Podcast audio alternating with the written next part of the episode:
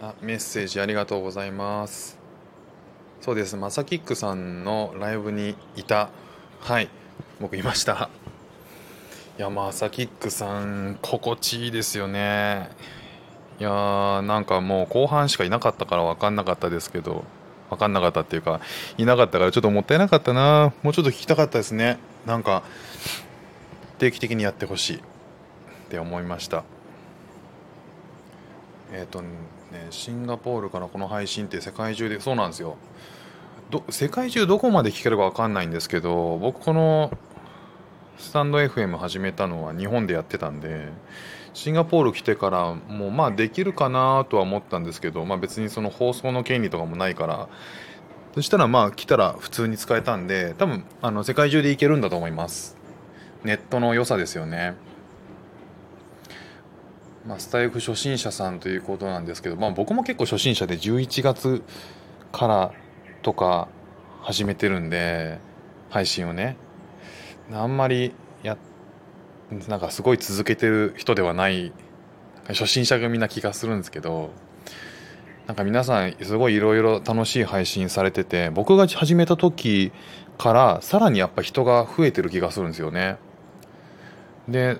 もうなんかそのその前からやってる人もいるしもうなんだろう今年の初めぐらいからやってる人もいるんで、まあ、そういう人はねなんか放送回数が何百回ってありますけど、まあ、すごいな続けてるってって思うんですけど、まあ、僕もまだまだ11月のまだ入ってすぐぐらいにスタートしてもうねあの配信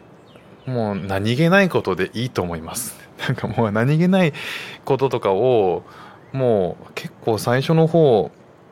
ろくにテーマも決めずに喋ってたりしててなんか喋ってるとコメントいただいたりとかなんかするじゃないですか。でそれでなんか少しずつあこういうこと聞きたいだなとかニーズが分かってくるから徐々に多分ねあの聞きたい人目線に聞きたい人の意見とかを取り入れて徐々に多分できてくる気がしてます。だからなんかあの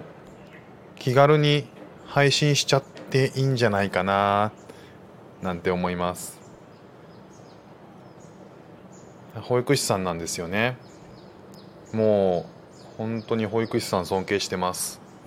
僕も日本にいる時はえー、保育園に通わせていたのでそのもうなんかこのコロナの状況で大変だと思うんですよね。その間休んでない人も休んでないっていうこともあるだろうしそれでもやれやってくれてるっていう保育士さんの皆さんにはもう本当感謝しかないですね。なんか保育士さんがどう考えてるかとか子育てのコツとかそんなのとか全然聞きたいですね。頑張ってやってみましょう。じゃあレターありがとうございました。